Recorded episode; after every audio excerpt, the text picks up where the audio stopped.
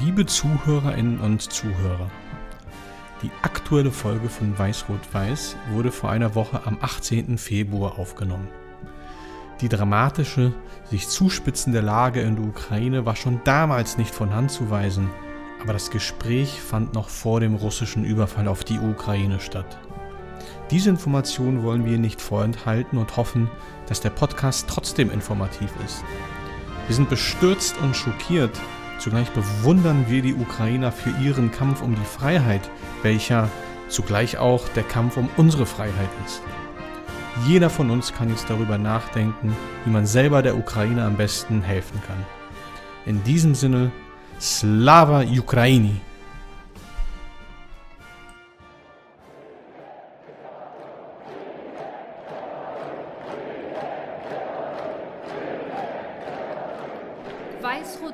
Der Podcast aus Berlin zu Belarus, kehrt zurück und schmückt sich diesmal mit ein paar weiteren Farben. Wir begrüßen Sie wieder ganz herzlich, Caroline Giel und Patrick Schostak. Live aus dem Pilecki-Institut in Berlin. Blau-Gelb wehten die Fahnen zuletzt neben Weiß-Rot-Weiß vor dem Brandenburger Tor.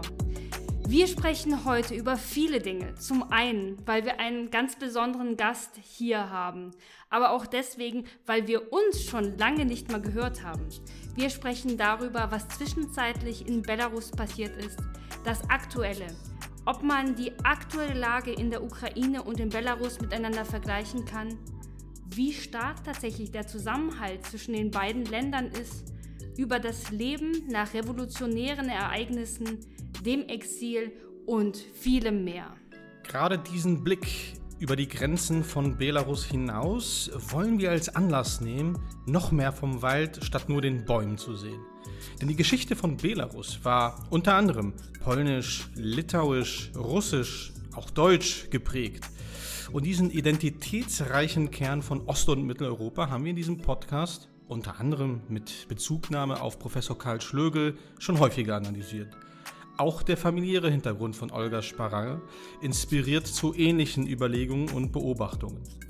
Wie man in einem Artikel in der Zeit lesen konnte, ist ihr Vater ein Ukrainer mit stark sowjetischer Affinität, während seine Eltern sich wiederum als Ukrainer begriffen hatten.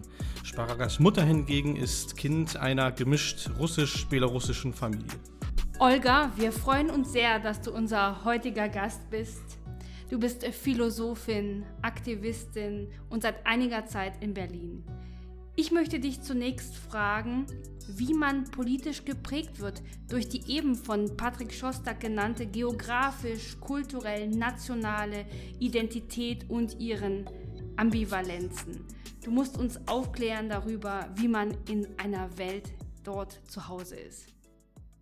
Danke für die Einladung. Ich freue mich sehr, über diese Möglichkeit über Belarus zu sprechen.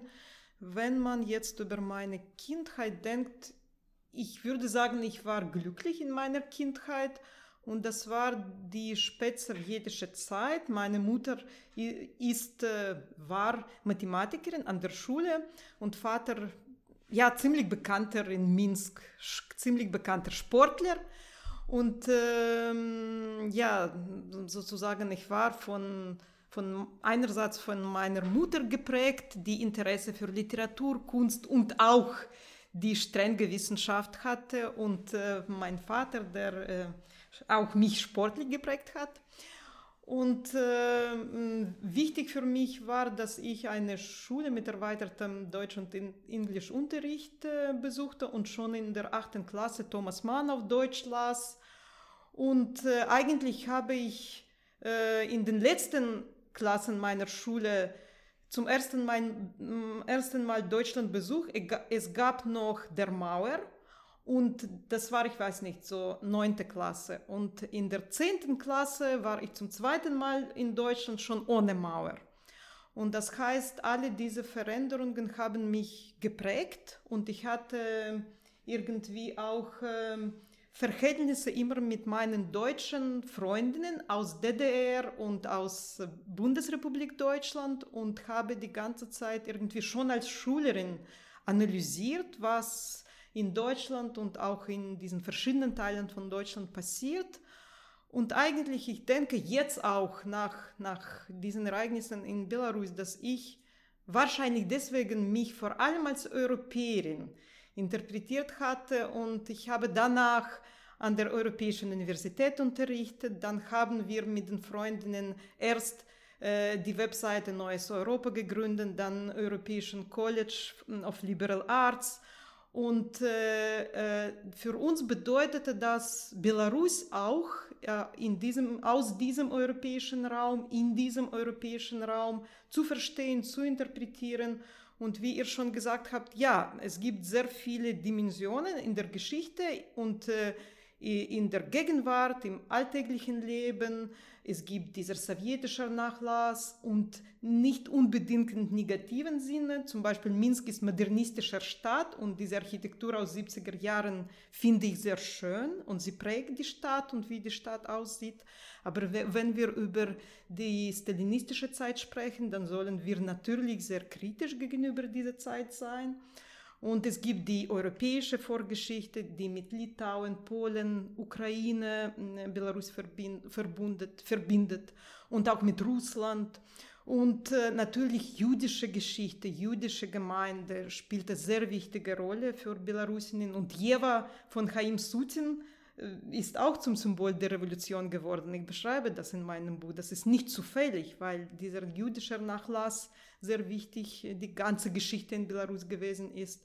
Und deswegen war für mich Belarus auch so eine Verknüpfung von diesen verschiedenen Schichten, von diesen verschiedenen ja, Sprachen im kulturellen Sinne, aber auch in, im direkten Sinne, weil die Dichterinnen und Schriftstellerinnen haben auch an verschiedenen Sprachen geschrieben in Belarus. Mickiewicz gehört auch den Polen, Lituanier, Lituanier und Belarusinnen. Und das alles war für mich irgendwie wichtig und ich habe mich mit dieser Vielfältigkeit identifiziert und wahrscheinlich auch durch meine, meine, meine Eltern, die auch diese Mischung von äh, Identitäten hatten. Aber das habe ich in Belarus auch die ganze Zeit erlebt. Diese Schichten. Äh, in Grodno haben wir hm, eine Vorstellung von Belarus, wo die europäische Geschichte sehr sichtbar ist. Minsk ist postsozialistischer, modernistischer Stadt und so weiter. Und diese, diese Vieldimensionalität war wichtig für mich, europäisch zu denken. Das heißt, durch die durch ein kritisches Verhältnis, durch ein Verständnis, dass wir in jeder Schicht etwas Wichtiges und auch Positives für uns herausfinden können. Wir sollen kritisch gegenüber alle, alle Schichten und Nachlassen sein, aber auch etwas Positives finden in unserer Vergangenheit. Kannst du uns noch mal berichten über die Zeit vor dem August 2020, wie es in Belarus war, wie Belarus war, ähm, bevor es eben zu dieser gefälschten Wahl kam. Denn das Stereotyp weilte ja nicht nur im westlichen Europa als letzte Diktatur in Europa, sondern auch von Menschen, die das akzeptiert hatten. Willige Untertanen. Inwieweit war dann deine Einstellung wirklich etwas ganz Besonderes? Eigentlich haben wir die Veränderungen, solche prodemokratische Veränderungen in den letzten äh, äh, Nullerjahren und dann zehn, zehnten Jahren erlebt. Äh, 2006 äh, nach den Präsidentschaftswahlen gab es ein kleiner Zeltenlager im Zentrum von Minsk auch und damals haben wir ähm, bemerkt, und ich habe auch an den Protesten danach, da, in dieser Zeit teilgenommen und wir haben bemerkt, es gibt Leute, die so wie wir denken, die prodemokratisch sind und auf Europa orientieren, aber wir kennen einander. Das ist ein kleiner Kreis und ich habe in 2006 war ich äh, einerseits inspiriert davon, dass es doch Leute genug, viel Leute gibt, aber nicht genug. Ja, und ich habe gedacht und wir haben mit meinen Freundinnen entschieden, wir sollen unseren Kreis größer machen. Und deswegen habe ich viel im Bereich der informellen Bildung, viel mit Künstlerinnen dort, wo es möglich war, gearbeitet. Und diese Veränderungen, äh, sogenannte Liberalisierung, äh, haben wir in den letzten 10, 15 Jahren erlebt weil äh, Lukaschenka weniger Geld von Russland bekommen hat und äh, es gab für ihn, äh, es ist der Druck entstanden, dass er bestimmte Sphären des Lebens nicht mehr unterstützen kann und er, er hat sozusagen die Möglichkeit gegeben für bestimmte Gruppen von Leuten, von kleinen Unternehmern, IT-Leute, für NGOs, die im Bereich der äh, äh, informeller Bildung, Ökologie, sozialen Projekten, die sozusagen nicht mit Politik zu tun haben, das alles konnte, in all diesen Sphären konnte die Leute neue Projekte entwickeln, die Auditorien ein bisschen größer machen. Und das passierte nicht nur in Minsk, die neue öffentliche Räume entstanden in Vitebsk, in Brest, und wir haben auch äh, mit meinen Freundinnen ein Projekt Europäisches Café organisiert und sehr viele so intellektuelle Schriftstellerinnen aus Polen, Deutschland, Litauen eingeladen mit den Vorlesungen und gereist durch Belarus. Und äh, diese, die Leute, die zu Veranstaltungen kamen, es gab mehr und mehr, hm, viele Jugendliche natürlich und äh, ja, dann in 2020 haben wir diese Leute auf den Straßen gesehen, weil diese Leute haben in diesen 10, 15 Jahren die Hoffnung bekommen, dass sie in einem demokratischen Land leben können. Und sie haben auch verstanden, dass sie dafür kämpfen sollen, dass sie zeigen sollen. Würdest du sagen, dass genau diese Aktivitäten von dir und anderen dazu beigetragen haben, dass wir diese Bilder eben nach den gefälschten Präsidentschaftswahlen gesehen haben in den Medien, dass Menschen massenweise auf die Straßen gegangen sind. Also dass das nicht nur eine spontane Reaktion war auf das historische Ereignis, sondern dass das tatsächlich auch vorbereitet wurde? Äh, ja und nein.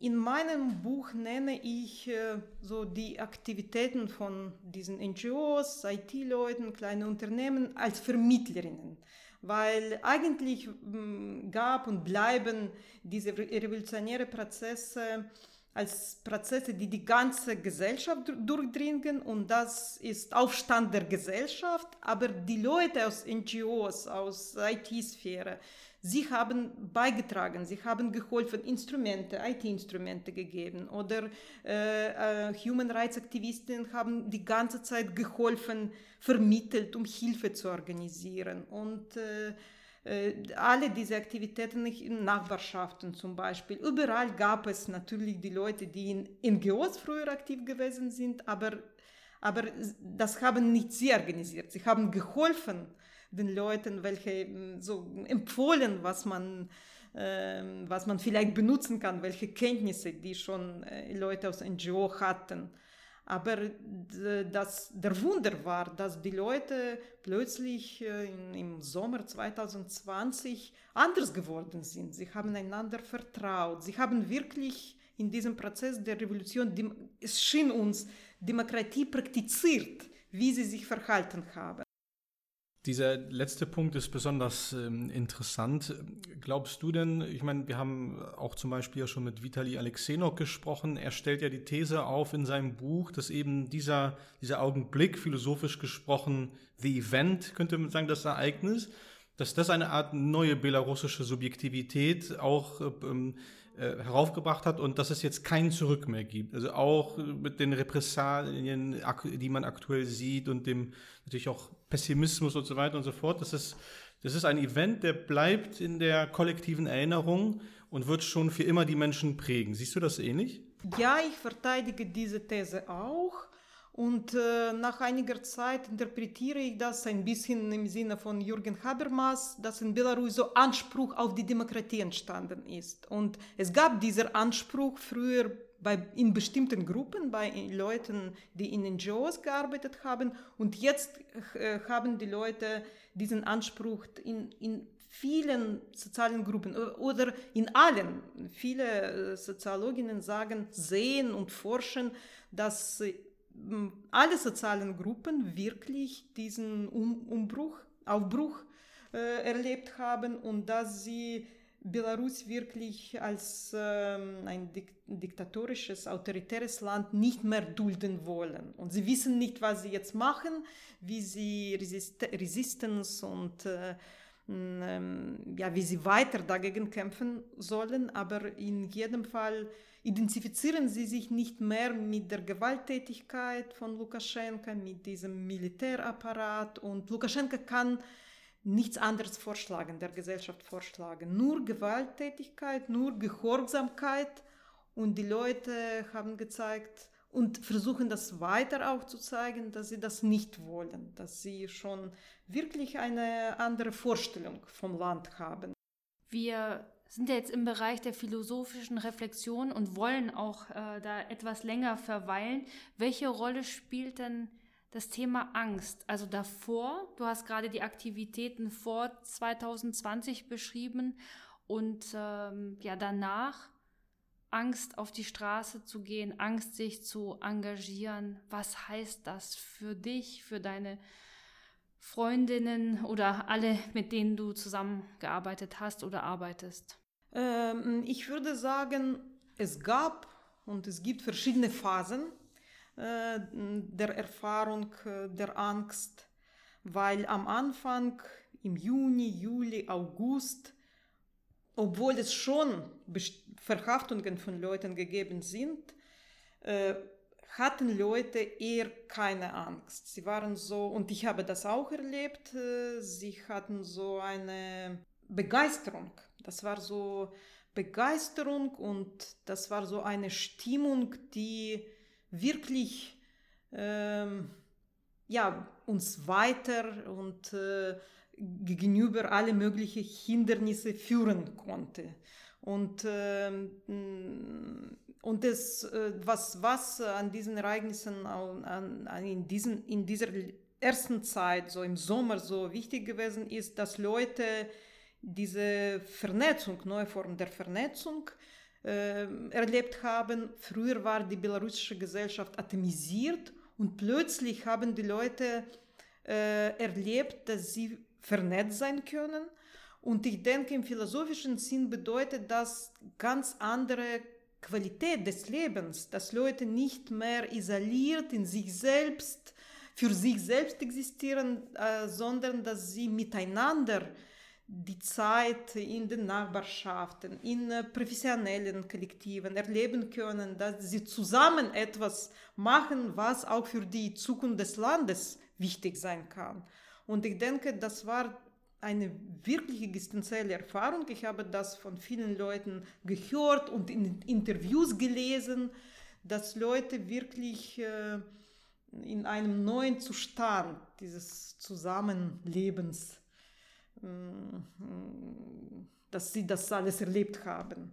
Und das ist natürlich, deswegen wollen die Leute darauf nicht verzichten, weil das bedeutet wieder irgendwie atomisiert zu sein, wie Sklaverei ein bisschen, was wir früher erlebten. Also diese letzte Beschreibung, äh, das klingt für mich fast schon wie direkt aus ähm, ja, Hannah Arendt entnommen. Das, äh, die Freiheit gibt es nur politisch, nur im Miteinander. Ist das diese Art der Erfahrung, die du damit erlebt hast? Ja, ich, es scheint mir, dass äh, Hannah Arendt äh, hier sehr gut passt, weil Hannah Arendt Idee ist, dass die öffentliche Sphäre lebendig ist und bleiben soll, dann, dann wird sie nur in, un, unter diesen Bedingungen wird sie nicht korrumpiert. Nur wenn, wenn, wir, ähm, wenn wir das weitermachen und trotz äh, Schwierigkeit das zu machen. Und äh, deswegen können wir auch über die Frauen sprechen, die nicht, nicht alle Frauen waren, äh, nicht für alle Frauen war so selbstverständlich im öffentlichen Leben jetzt aktiv zu sein, wie Svetlana Tichanowskaja. Sie hatte keine Erfahrung.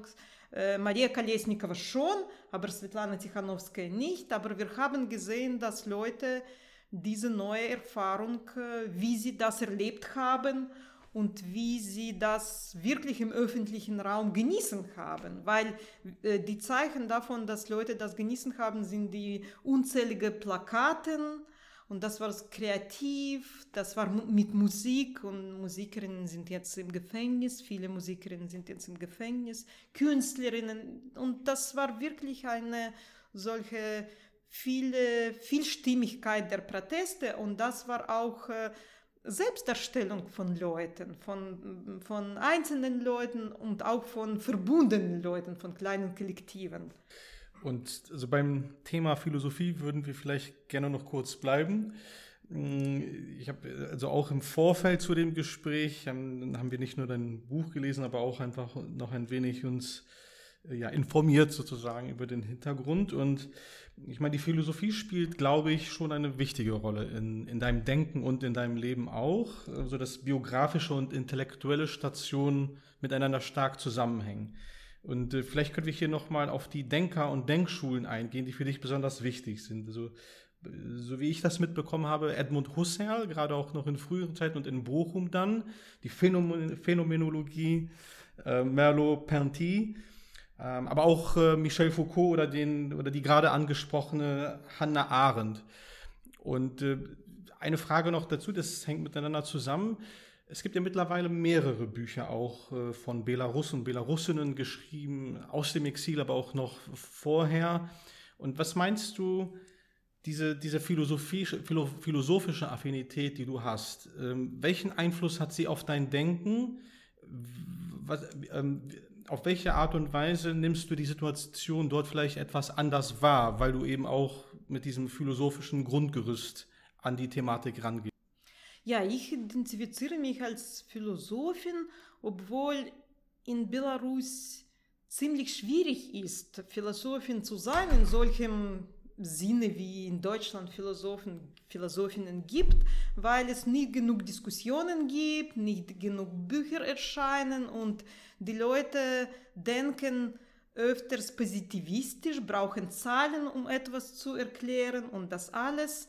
Und äh, eigentlich diese philosophische Argumentationen, man muss wirklich auch für sich selbst darauf beharren, dass Philosophen, Philosophen wichtige Argumente vorschlagen, vieles erklären, aber das ist auch immer auch bestimmte Sprache, sie ist nicht immer verständlich, man muss diese Sprache auch verständlich machen und ich, für mich war das immer die Aufgabe zu verstehen, was ich als Philosophin machen kann und in den letzten Jahren habe ich viel mit dem Begriff der Gemeinschaft, aber auch äh, Human Rights gearbeitet. Ich habe das auch in 2017 habe ich ein Semester an äh, New School in New York studiert und gerade Philosophie der Menschenrechte. Ähm, da darüber viel, viel gelesen und ein Seminar besucht. Und äh, eigentlich habe ich verstanden, wie wichtig ist, über Menschenrechte im philosophischen Sinn zu sprechen und auch in der feministischen Perspektive und Menschenrechte weiterzudenken. Und eigentlich, das war, ich wollte immer nicht nur im philosophischen Kreis bleiben, sondern zum Beispiel mit den Leuten, die äh, im Bereich von Menschenrechts arbeiten, auch weiter philosophischen Beitrag diskutieren. So eine Art Beratung? Nicht Beratung, sondern äh, eigentlich brauchten meine Kolleginnen aus NGO, NGOs äh, diese Vertiefung von Begriffen. Was menschliche Würde be bedeutet zum Beispiel oder warum sprechen wir nicht nur über Freiheit, sondern über Gleichheit und was bedeutet Solidarisierung und wie es gibt, äh, in, in, wenn Leute in NGOs arbeiten, dann haben sie bestimmte Begriffe und sie, äh, die, sie, diese Begriffe sind praktisch orientiert, aber sie brauchen auch, um, um diese Begriffe, um zu weiteren Begriffen zu übergehen, zu verstehen, wie, wie wir das und dies interpretieren, wo wir, wo wir zum Beispiel, wenn wir über Menschenrechte sprechen, im äh, juridischen Sinn sprechen sollen und wo im moralischen Sinn und äh, das alles, ich habe immer versucht, irgendwie in Kommunikation mit den Leuten aus verschiedenen NGOs arbeiten und diese und zu helfen, zusammen weiterzudenken. Kommen wir nochmal auf deinen Lebensweg, auf diesen Lebensstrang und diesen kulminierenden Moment vielleicht zurück. Was hat sich dann seit dem August 2020, und man will es ja kaum glauben, es sind ja schon über eineinhalb Jahre ähm, her. Was hat sich dann bei dir verändert und wie schaust du, das interessiert mich vor allem, wie schaust du aus der heutigen Perspektive auf diese Zeit? Äh, ja, von, wenn man von der letzten Frage anfängt, so habe ich vor einem halben Jahr ähm, äh, schon, nachdem mein Buch erschienen ist, formuliert, dass wir eine neue Etappe der Revolution haben. Und ich habe mit drei Begriffen diese neue Situation charakterisiert. Resistance, Sorge, Geduld dass wir, äh, dass in Belarus einerseits, dass es keine Proteste, aber doch Resistance-Strategien gibt, dass die Leute äh, nicht nur Solidarisierung brauchen, sondern solche fürsorgliche Solidarisierung. An diesem Begriff arbeite jetzt, ich jetzt weiter, weil Leute wirklich Unterstützung, auch psychologische Unterstützung brauchen in dieser Situation der Repressionen. Und Geduld bedeutet, dass wir einfach weitermachen sollen. Und das war vor einem halben Jahr und jetzt denke ich, ja, es ist ein belarussischer Weg dass wir so, dass diese Transformationen, prodemokratische Transformationen so spät angefangen sind, aber sie sind jetzt angefangen und wir sind jetzt unterwegs und sollen einfach weitergehen. Äh, jetzt, wo du das gerade den letzten Punkt erwähnt hast, der erinnert mich an eine Frage, welche eigentlich auch vorgesehen war für heute, aber die wir dann doch gestrichen haben, weil ein zentraler Begriff deines Buchs ist ja eben diese Revolution im Prozess, als Process. Und äh, das wirkt ja auf den ersten Blick leicht widersprüchlich, aber das ist das, was du gesagt hast. Also Revolution ist dieser erste wichtige Schritt, dieser Cut, und dann muss man geduldig weitermachen. Eine, ich habe aber an dem, in dem Kontext hätte ich noch eine, eine zweite Frage eigentlich, und zwar, dass du, du hast gerade auch über diese, also diese Notwendigkeit der Solidarität, die man zeigt und die die Menschen brauchen, gesprochen. Heute hast du uns ja auch ein Geschenk mitgebracht, die, dein Buch auf Russisch. Kann man, ist das vielleicht zu viel oder zu weit gedacht, aber ist das Buch vielleicht auch an die russischen Leser und gerade LeserInnen gerichtet? Und dass man ihnen zeigt, dass eben auch in den schwierigsten Situationen, wo alles hoffnungslos wirkt, dass es dieses Potenzial für dieses Ereignis immer gibt? Ja, ich denke, die Leser, der Kreis von Leserinnen ist breit. Zum Beispiel äh, wird jetzt die, mein Buch auf Litauisch übersetzt, aber äh, erst äh, haben meine litauischen Kolleginnen das Buch auf Russisch gelesen, weil sie können auf Deutsch nicht lesen. Und jetzt wollen sie auf Litauisch. Das ist auch ein Kreis von Feministinnen und von Genderforscherinnen. Ähm, und ich denke, dass der russischsprachige Raum, ja, wie deutschsprachiger Raum zum Beispiel, das ist nicht Deutschland, nicht nur Deutschland, das sind viele, viele Leute und es gibt viele Ansprüche und viele verschiedene, denke ich. Verschiedene Leute finden Verschiedenes in meinem Buch. Und ähm, ich hoffe sehr darauf, dass das die Möglichkeit der Brücke und auch der Solidarisierung doch bedeutet, dass wir reflektieren, äh, was, wie in Belarus dieser Aufbruch äh, möglich gewesen ist. Und äh, ja, ich höre von vielen Leuten bei, bei vielen Veranstaltungen, dass äh, Belarusinnen ein Vorbild äh, für Leute bedeuten. Und äh, das, ist wichtig, darüber zu sprechen und da, darüber auch, was wir nicht geschafft haben und wie wir weiter für unsere Rechte und für unsere demokratische Zukunft kämpfen. Und das ist jetzt, äh, stelle ich mir vor, dass wir bei den weiteren Präsentationen des Buches über die Gegenwart und Zukunft sprechen, wie wir weiter uns solidarisieren, was bedeutet diesen Resistance und Sorge und Geduld weiter zu unterstützen. Auch nicht nur in Belarus, sondern viele sind geflohen und und diese Vernetzungen bleiben und wie entwickelt man, wie verliert man einander nicht, das alles ist sehr wichtig für uns jetzt. Ich würde gerne noch eine Zwischenthese festhalten wollen. Wir sind jetzt im Februar 2022. Würdest du dennoch sagen, dass diese Revolution im Prozess ist, dass es nur eine Zwischenetappe, eben nicht hoffnungsvoll, äh, hoffnungslos, sondern eher hoffnungsvoll ist. Das heißt, es ist nur eine Zwischenetappe und das gehört eben dazu, so wie der Stand der Dinge heute in Belarus ist. Ja, ich denke, dass wir so jetzt eine Etappe haben. Wir nach, den, nach diesem Aufbruch gab es Reaktion von, von Lukaschenka und von seinem militären Apparat. Militärapparat ist sehr stark und wir haben unterschätzt, ich würde sagen, wie stark äh, dieser Apparat ist. Und äh, wenn wir die Briefe von unseren mehr als 1000 politischen Gefangenen lesen, sehen wir, wie tapfer die Leute sind, dass die Leute uns aus den Gefängnissen sagen, wir werden jetzt, wir, wir, wir bleiben hier, weil wir auf die demokratische Zukunft äh, Hoffnung haben, weil wir äh, verstehen, dass wir das alles nicht umsonst haben und nicht umsonst in den Gefängnissen bleiben.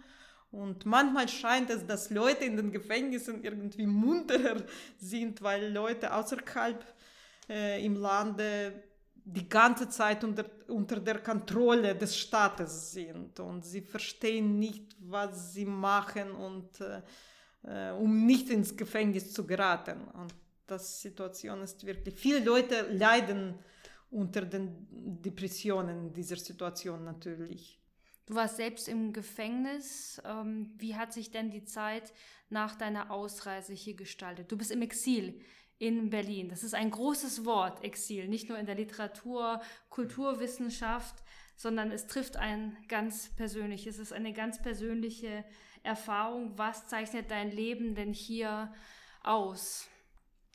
Ich würde sagen, jetzt kann ich schon über bestimmte Etappen meines Lebens außerhalb von Belarus äh, sprechen. Ich weiß nicht, ob wir diesen Begriff Exil heute benutzen, weil äh, ich existiere irgendwie auch zusammen mit anderen Belarusinnen über die Grenzen, weil viele meiner Kolleginnen sind in Tbilisi, in Kiew, in Vilnius, in Warschau und wir, wir sind vernetzt. Wir haben verschiedene Telegram-Chats und arbeiten auch. Ich habe mindestens zwei Arbeitsgruppen jede Woche und wir besprechen, was wir machen, welche Projekte wir entwickeln. Die Leute sammeln sich auch äh, offline. Ich fliege ab und zu nach Vilnius zum Beispiel. Und ähm, äh, die erste Zeit war ich völlig in Belarus sozusagen, obwohl ich physisch außerhalb von Belarus war. Und das war, ich weiß nicht, vielleicht das ganze Jahr, das ganze. Also hat sich der Exilbegriff gewandelt aufgrund der Vernetzungsmöglichkeiten? Man kann über die sozialen Medien, über Online-Tools miteinander in Kontakt sein. Man kann immerhin noch zu anderen Orten reisen. Es scheint mir, dass wir den Begriff äh, von Exil wirklich neu denken sollen, weil das ist nicht nur über diese neue Möglichkeit der Vernetzung, sondern auch darüber, dass wir, dass nicht nur Belarusinnen, sondern die Leute in anderen Ländern näher zueinander geworden sind, wegen der Globalisierung, wie wir jetzt heute. Wir besprechen zusammen, was in Belarus passiert und ihr weißt viel darüber und es gibt viele, viele Deutsche, äh, Polen, Litauenen, die wirklich die Situation gut verstehen und die Erfahrung, Erfahrungen teilen wollen und Perspektive für Belarus zusammen entwickeln. Und ich denke, das ist was anderes und das ist eigentlich äh, diese Vision von, von der europäischen Zukunft von Belarus, äh, die wir in Belarus entwickelten. Genau, und ähm, das ist an sich ja auch schon mal ein sehr interessantes philosophisches Phänomen. Also wir benutzen Begriffe, um das zu beschreiben, was wir erleben, aber diese Begriffe verändern sich auch unter dem Einfluss von dem Erlebten. Wie hat es sich denn, also wie, hat, wie, wie sieht das denn in deinem Falle, wenn es um den, sagen wir mal, Belarus-Begriff beziehungsweise die belarussische Identität geht? Äh, du hast es auch schon vorher angesprochen, äh, dass du auch eben an der Zeitschrift Neues Europa mitgearbeitet hast und dass dich das damals auch stark geprägt hat. Und meine Frage ist jetzt, das ist ein ein altes Thema, aber, aber auch in linken Kreisen zum Teil immer noch sehr aktiv diskutiert. Stichwort nationale Identität. Ich meine, Nationalismus hat einen sehr faden beziehungsweise ähm, ja, äh, bitteren Beigeschmack. Aber auf der anderen Seite gibt es auch die Denktradition rund um Benedict Anderson, die eigentlich auch zeigen, dass äh, Nationalismus zumindest anfangs an sich auch etwas Fortschrittliches, Progressives hatte, weil es sich auf einmal, weil die, die Reichen, sage ich mal, die ähm, ähm, die, äh, die reiche Schicht in einer Gesellschaft hatte einen Anreiz, auch Solidarität zu zeigen mit den Armen. Und jetzt, also meine Frage für dich ist, was bedeutet es, belarussisch zu sein und wie denkst du das? Ist das sozusagen ein bisschen zum Beispiel wie bei Aristoteles, dass man anfängt bei der Familie, dann Nachbarschaft, dann Land, dann Planet? Also ist das, Belarus liegt unter Europa, aber Teil von Europa oder ist das doch was anderes? Wie, wie, wie kann man sich das vorstellen? Wie kann man sich das vorstellen? Mhm. Ja, das ist ein komplexes Thema und ich wollte darüber mehr mit in verschiedenen Auditorien sprechen, weil einerseits existieren wir weiter ähm, im Rahmen von nationalen Staaten. Die Welt ist in nationalen Staaten geteilt. Es gibt natürlich neue Formen von Integration wie Europäische Union und die Souveränität ist dann begrenzt auf andere Weise, wie zum Beispiel Russland das vor, vorstellt natürlich. Aber wir existieren. In, im, wir haben die Grenzen und es ist nicht so einfach, die Grenzen über die Grenze zu gehen. Die andere Frage ist, wie wir innerhalb von diesen Grenzen unsere Gemeinschaften verstehen. Und äh, ich war gegenüber nationaler Gemeinschaft, auch wie äh, Benedikt Andersen diese Gemeinschaft interpretiert, immer sehr skeptisch, weil bei Andersen finde ich einen Widerspruch, äh, die, den er beschreibt. Einerseits sagt er, dass die äh, nationale Gemeinschaft eine horizontale Freundschaft bedeutet. Und andererseits ist für die nationale Gemeinschaft äh, äh, der ähm, Bezug auf die Vergangenheit sehr wichtig und dieser Bezug ist äh, nicht, nicht genug kritisch, weil es wird mythologisiert, man braucht die Helden und äh, wenn man das weiterentwickelt aus der feministischen Perspektive, wer sind die Helden in der Vergangenheit? Die Männer und da sind die bewaffneten Männer und wie sind die Rollen der Frauen? Sie sind die Hausfrauen und deswegen sehen wir auch dass, dass viele Rechtskonservative diesen Begriff benutzen, nationalistisch denken. Und andererseits, wie, wie, welche Begriffe sollen wir für diese andere Gemeinschaft, dass die Gemeinschaft, wo, wo wir die, wo die Vergangenheit wichtig ist, aber wir kritisch über Vergangenheit denken, wo wir nicht über die äh, verschiedene Hierarchien, sondern über verschiedene horizontale Vernetzungen denken. Und das ist was Neues, das ist eine neue Gemeinschaft, aber es fehlen Wörter. Ich beschreibe das in meinem Buch. Äh, in Deutschland äh, spricht man über Einwanderung, Gesellschaft und, und das ist alles irgendwie nicht genug, äh, nicht genug Begriffe.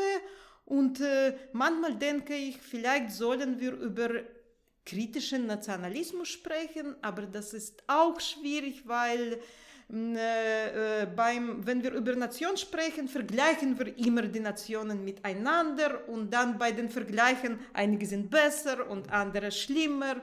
Und alle diese Logiken, sie arbeiten, sie sind sehr stark, wenn wir die nationale Gemeinschaft, mm, äh, Gemeinschaft wenn wir Gemeinschaft im nationalen Sinn äh, beschreiben. Und deswegen versuche ich irgendwie weiterzudenken und äh, äh denn zum Beispiel äh, Begriffe von äh, ähm, ähm, Judith Butler spricht nicht über die äh, kollektive Identität, sondern über die Allianzen, über solche äh, Kollektiven, die in der Situation, im Prozess des Kampfes entstehen oder diese neue Formen der Solidarisierung. Ich habe schon gesagt, ich habe die Idee, dass wir äh, diese fürsorgliche Solidarität, die wirklich Aufmerksamkeit, neue Formen der Aufmerksamkeit, der Unterstützung entfaltet und so weiter. Aber, aber man muss wirklich, und ich denke, das ist unsere Zusammenarbeit, nicht nur Belarusinnen, sondern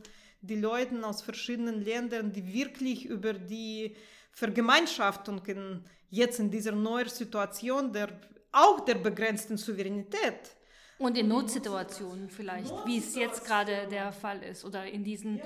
ganz äh, angespannten Zeiten, dass sich da etwas Neues formt. Ja. Wie sieht es denn aus mit der aktuellen Gemeinschaft der Belarusinnen äh, im Ausland und in Belarus vor Ort? Wie gestaltet sie sich aktuell? Hat etwas sie jetzt nochmal ganz neu ausgezeichnet? Wie hat sie sich denn entwickelt? Denn viele sind ja gegangen, äh, viele sind vor Ort, viele haben traumatische Erfahrungen hinter sich, viele fühlen sich berufen zum Aktivismus. Wie erlebst du das vielleicht auch ganz konkret hier in Berlin vor Ort? Mhm. Wenn man über diese Gemeinschaft, die teilweise sich als Diaspora identifiziert, aber ist breiter natürlich, in Deutschland und in Berlin ist diese Gemeinschaft offen, ist diese Gemeinschaft äh, wirklich so, ich verbinde mit diesem Begriff der Fürsorge, die Leute sind wirklich aufmerksam und sie wollen einander unterstützen, sie wollen jetzt über Belarus sprechen, sie Sie haben verschiedene gute, positive Gefühle über die Erfahrung, über Erfahrung von Belarusinnen zu berichten, überall in Deutschland und auch verschiedene Hilfe, finanzielle, psychologische zu organisieren, für Studentinnen zum Beispiel, für, für die Leute, die in, in verschiedenen Bereichen tätig gewesen sind, jetzt fliehen, fliehen sollen. Und äh, das bemerken wir auch in anderen Ländern, in Ukraine, in Polen, die Belarusinnen haben solche kulturelle Hubs organisiert überall in Warschau, in Krakau, in Vilnius. Dort finden die ganze Zeit verschiedene Veranstaltungen statt, aber gleichzeitig geht es um die Hilfe, weil Leute brauchen verschiedene Formen der Unterstützung. Man sammelt das Geld, man sucht äh, die Leute, die psychologische Hilfe vorschlagen können, bildungsneue Online-Bildungsmöglichkeiten. Und ähm, diese Prozesse sind nicht statisch, man, man weiß nicht, wie es weitergeht, aber die Leute bleiben na, nach anderthalb Jahren bleiben die Leute aktiv. Man sieht die Leute in verschiedenen Ecken der Erde, auch in USA zum Beispiel, äh, dass dass Leute wirklich von diesen revolutionären Prozessen begeistert gewesen sind und dass sie diese Erfahrung irgendwie weiter, äh, weiter unterstützen wollen. Du hast ähm, vorhin gesagt, dass wir einen neuen Exilbegriff brauchen, weil dieser einer Evolution, einer Veränderung unterliegt. Wie ist es denn mit der Exil-Community? Unterliegt diese auch einer Veränderung? Also gerade ähm, im Kontext des Erlebten der letzten teils sehr dramatischen zwei Jahre? Ah, ich würde sagen, diese Gemeinschaft ist äh, hm, solche Wanderungsgemeinschaft, weil viele Leute reisen immer noch. Sie wissen nicht, äh, viele wie ich auch, wir denken, dass wir, dass wir zurückkehren, wir wollen zurückkehren, deswegen denken wir, ja, vielleicht suchen wir jetzt die stabile Arbeit nicht und nicht an diesem Ort, heute in diesem Land, morgen in einem anderen. Das ist natürlich nicht für alle Leute möglich. Es gibt privilegierte Leute. Ich fühle mich in diesem Sinne auch privilegiert, weil ich, ich spreche Deutsch, habe gute Ausbildung, habe keine Kinder zum Beispiel. Für Frauen mit Kindern ist das viel, viel schwieriger. Aber, ähm, aber die Leute suchen nach nach den Möglichkeiten und, äh, und viele haben diese Idee, dass sie jetzt äh, neue Erfahrungen, auch positive, möglichst positive, äh, bekommen, sammeln, um diese auch nach Belarus zu bringen. Wie sie dann später ihr Leben in Belarus, auch wie sie Institutionen, verschiedene staatliche Institutionen verändern, dass sie jetzt das alles lernen außerhalb von Belarus und die besten Erfahrungen nach Belarus bringen. Das höre ich und sehe also von so vielen. Also so etwas wie eine persönliche Entdramatisierung der aktuellen Situation, ähm, wenn man das für sich selber als etwas wie eine Arbeitsmigration oder temporäre Aufenthalte im Ausland für sich selber so interpretiert, ich sammle diese Erfahrung und komme dann irgendwann mal zurück und kann das einbringen. Ja, ich sehe das, ich sehe das so und ich finde wichtig darin, dass die, die dabei noch den anderen helfen können, die es gibt Leute für die, die nie genug Geld haben oder so Mutter mit den Kindern, sie brauchen Hilfe und Unterstützung. Und das ist sehr wichtig, dass es bis jetzt diese Vernetzungen gibt, nicht nur kulturelle Hub, sondern Kindergarten, das organisieren Frauen auch in verschiedenen Städten, dass sie einander helfen so in solchen schwierigen Situationen. Die, die diese guten Erfahrungen sammeln können, sie machen das, aber solche Unterstützung von den Leuten, die in Notsituationen sind, ist auch sehr wichtig. Ganz am Anfang hatte ich es angeteasert, dass wir heute auch über die aktuelle Situation sprechen. Denn ähm, vor dem Hintergrund, dass wir hier Belarus thematisieren, vergessen wir auch nicht die aktuellen Ereignisse in der Ukraine. Denn nicht nur beim Brandenburger Tor hat man die belarussischen weiß-rot-weißen Flaggen neben den blau-gelben gesehen, sondern aktuell sieht man auch äh, Solidaritätsbewegungen, Bekundungen. Wie schaust du denn als Belarusin auf diese wirklich höchst dramatische Situation, ähm, die sich jetzt international vor unseren Augen abspielt? Äh, Gefahr des Krieges von der Seite der, von Russland.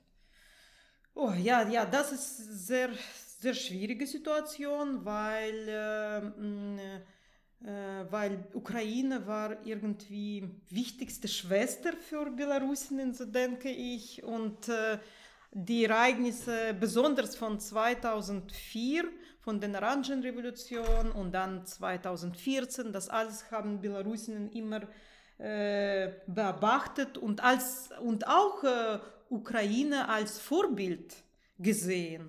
Und äh, deswegen haben Belarusinnen so Mitgefühl äh, und leiden zusammen mit Ukraine. Und, und viele Belarussen sind auch nach ähm, Kiew oder in die Ukraine geflohen in den letzten zwei Jahren. Sie sind also genau dort, wo sie jetzt in einer neuen Gefahrensituation sind. Ja, das höre ich von meinen Kolleginnen auch. Meine gute Freundinnen sind in Ukraine und sagen, wie sie so doppelt traumatisiert sind. So einerseits von der Situation in Belarus, sie sind geflohen wegen politischer Repressionen und jetzt gibt es noch diese Gefahr. Und ähm, ich denke, dass ja, wir für, für unsere Sichtbarkeit, für unser Streben zur Demokratie zusammen mit Ukrainerinnen kämpfen sollen. Und äh, die letzte Zeit wurde viel in Interviews darüber gesprochen in Deutschland, dass es nicht genug Empathie gegenüber Ukraine in Deutschland immer noch gibt.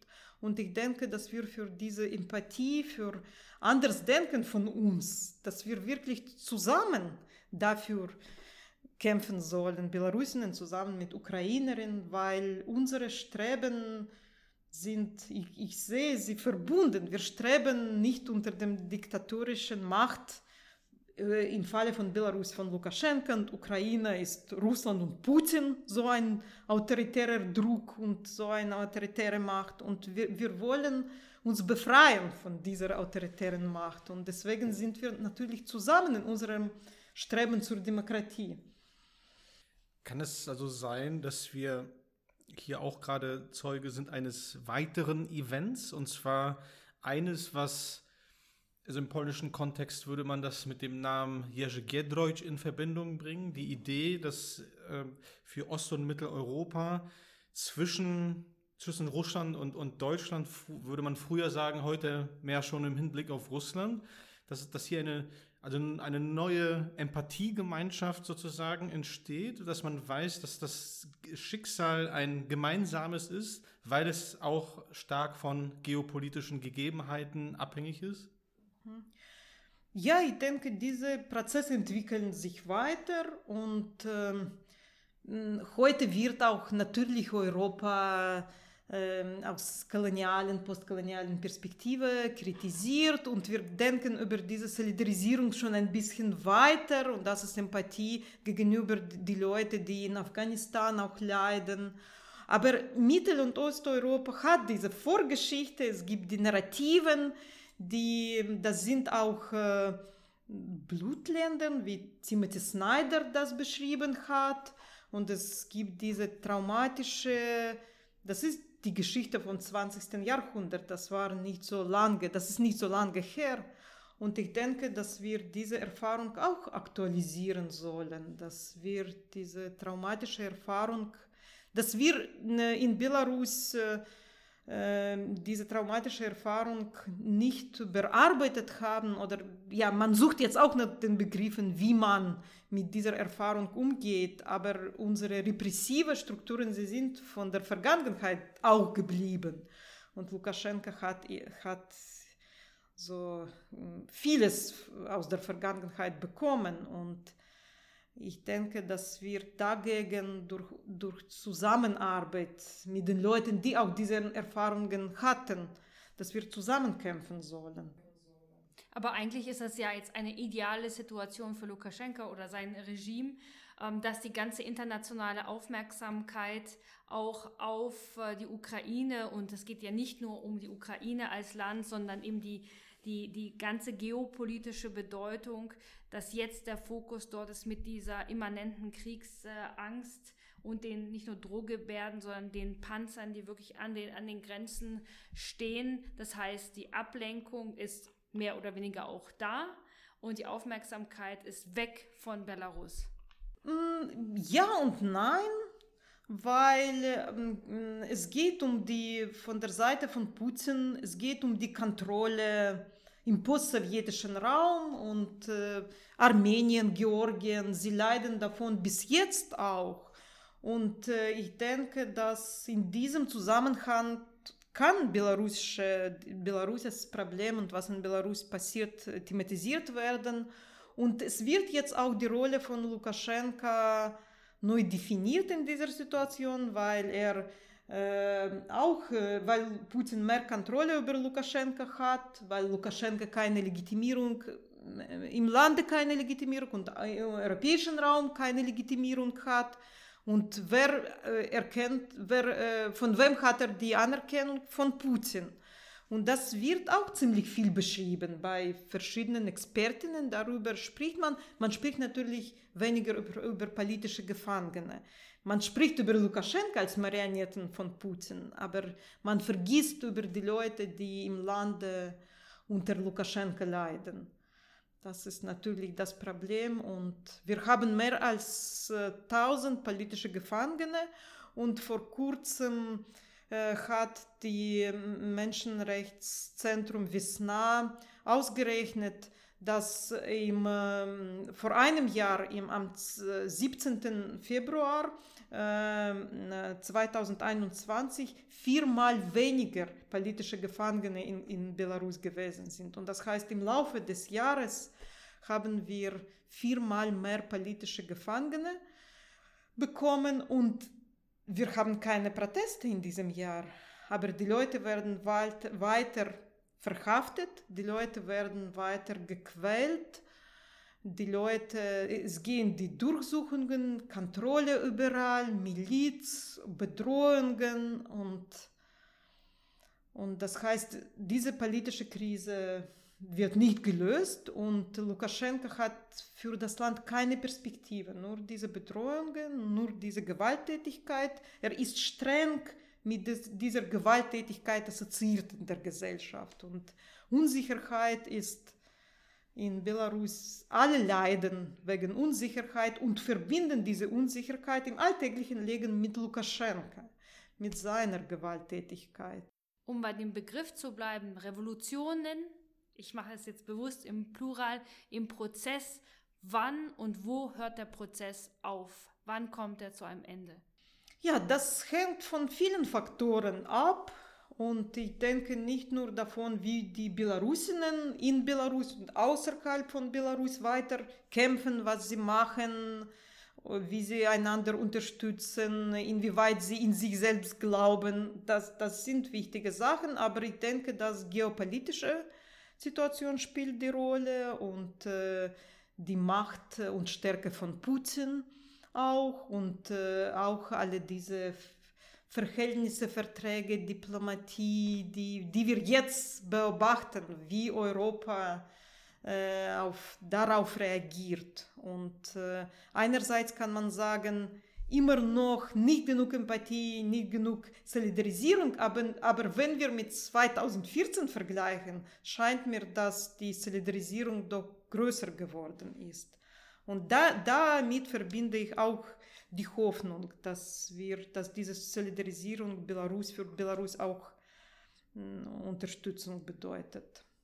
Ich würde vielleicht noch, ähm, weiß ich, die letzte oder eine der letzten Fragen noch stellen. Wir haben ja sehr viel über über, über, über Belarusen in Belarus, Belarusen im Exil gesprochen und wie sich die Perspektiven verändern.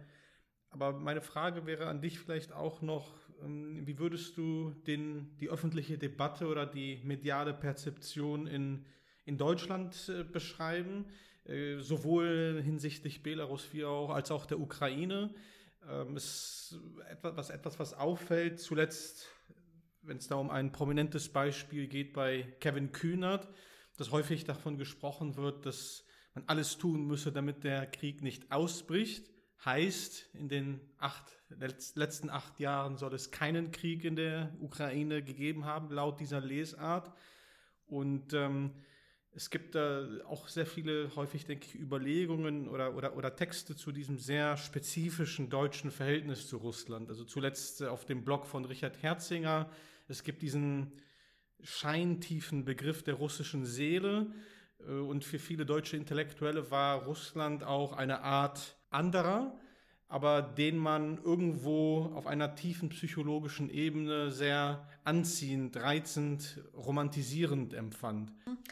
Äh, wenn man über, über Belarus spricht, ich, ich habe im Laufe des, des letzten Jahres an sehr vielen Veranstaltungen teilgenommen, an vielen akademischen Veranstaltungen und ich habe bemerkt, dass viele Forscherinnen und Expertinnen die Situation in Belarus sehr gut verstehen dass sie äh, mehr über Belarus berichten, wissen, forschen wollen.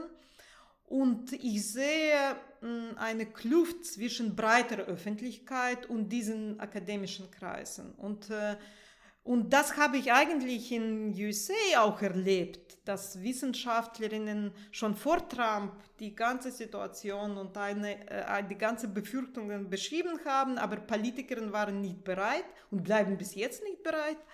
Äh, eine Alternative vorzuschlagen, nicht genug. Und äh, ich denke, dass es so ein Problem gibt, dass es irgendwie diese, diese Kenntnisse, diese Forschungen, Forschungen über unsere Länder, ich, ich beziehe das auf Ukraine auch, verbreitet sein sollen, mehr Ausstellungen, mehr Artikel in den Zeitungen und vielleicht mehr Diskussionen mit den Leuten aus unseren Ländern.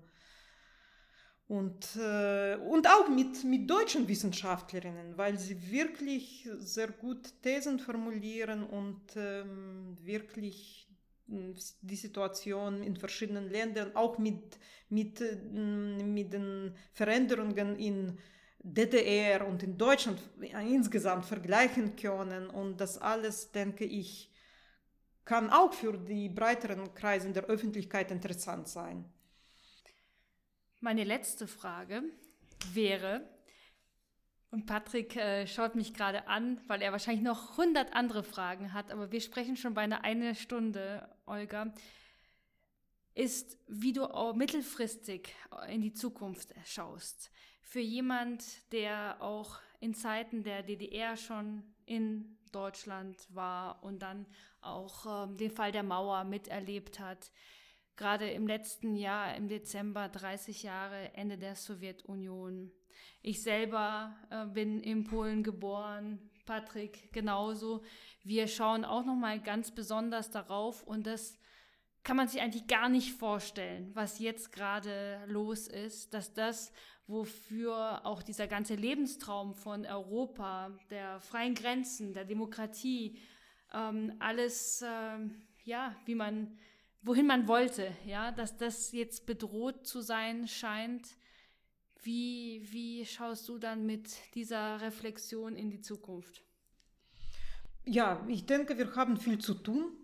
Demokratie ist fragil und äh, wir müssen auch über die neoliberale Veränderungen denken, die wir in den letzten 30 Jahren erlebt haben. Es geht um, über die Ungleichheit im lokalen, auf lokalem Niveau, auf globalem Niveau und ich denke, wir sollen wieder stark über die Kooperierung, über die Formen, ja, Sorge, Caring, äh, über die neu, ein neues Verhältnis zwischen äh, privaten und öffentlichen Sphäre, über neue Formen der demokratischen Partizipation. Das alles weil wir, weil wir neue, nach diesen 30 Jahren in vielen Sinnen neue Gesellschaften haben. Da sind auch die Gesellschaften, in welchen die Singularität, wo, wo die Leute, wo die Leute je weiter, desto mh, mm, verschiedener die Leute sich verstehen,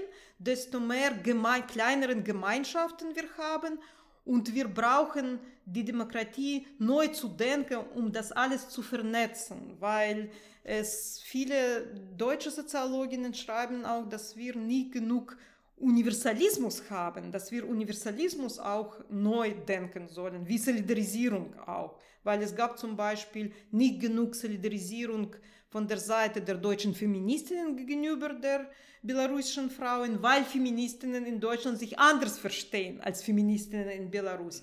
Und wir sollen diese Konstellation, dass wir wirklich diese neue Komplexität unserer Gesellschaften haben, auch neue Formen der Ungleichheit und Globalisierung, Globalisierung von unseren Identitäten. Und ich denke, dass wir, dass wir überall neue Begriffe brauchen und, und wie ich schon gesagt habe, nicht nur auf dem akademischen Niveau, sondern man braucht das mit breiteren Publiken diskutieren und diese auch vielleicht mit breiteren Publiken nach neuen Begriffen suchen. Olga Sparaga, ganz herzlichen Dank für das heutige Gespräch. Wir wollen auch noch am Ende auf dein Buch hinweisen, was erschienen ist, ähm, teilweise schon davor geschrieben, teilweise hier auch in Berlin fertiggestellt, äh, in deutscher Sprache bei Surkamp. Und ähm, wir verlinken das gerne und weisen natürlich auch, und das ist immer Patricks Aufgabe, auf die Ausstellung hier auch im Pilecki-Institut hin, beziehungsweise auch auf unseren nächsten Podcasts.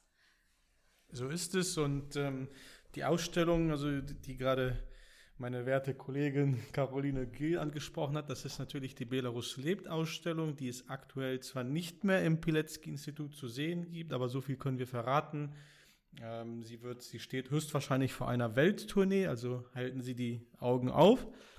Und ähm, aktuell kann man bei uns im Institut äh, Lemkin, Zeuge des Genozidjahrhunderts sehen. Lemkin, der auch auf dem Gebiet des heutigen Belarus geboren wurde, um hier auch nochmal ähm, das kurz äh, zu erwähnen. Und ähm, vielleicht möchte ich auch noch ganz kurz unsere Veranstaltungsreihe Polen, Litauen, Vergangenheit und Gegenwart ansprechen. Äh, manch einer könnte denken, warum jetzt Polen, Litauen? Ja, weil es gerade auch dieser Staat jetzt von sehr vielen Staaten und auch von belarussischer Perspektive aus neu entdeckt wird. Und ähm, dieses Thema dieser gemeinsamen Identitäts- bzw. Identitätsstiftung ähm, hat heute auch eine große Rolle gespielt. Das war Weiß-Rot-Weiß, der Podcast aus Berlin zu Belarus. Wir begrüßen Sie gerne beim nächsten Mal wieder mit fantastischen Experten. Das waren Caroline Giel und Patrick Schoster. Bis zum nächsten Mal. Einen herzlichen Dank an dich, Olga Sparaga.